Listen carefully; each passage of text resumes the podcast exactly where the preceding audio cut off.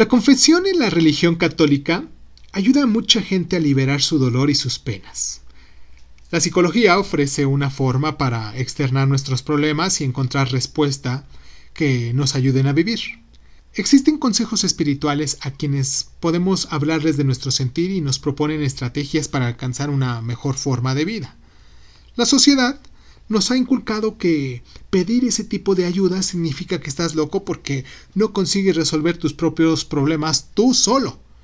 Pero la realidad es que todos necesitamos un consejero que nos haga ver nuestros problemas desde otra perspectiva, que nos, nos aporte cierta objetividad y muchas alternativas.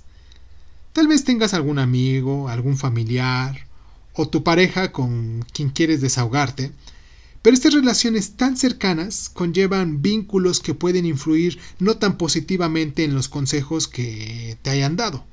Por ello es necesario tener un mentor que te guíe y de preferencia no sepa nada de ti para que sea lo más ecuánime posible. Entonces, este día mi consejo es que busques este apoyo. No tienes que estar súper mal para poder acudir con alguien. Con que solo tengas algo que contarle te dará una mayor claridad.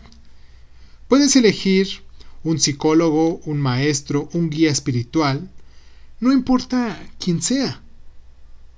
Existen muchas posibilidades allá afuera para descubrir el mentor indicado.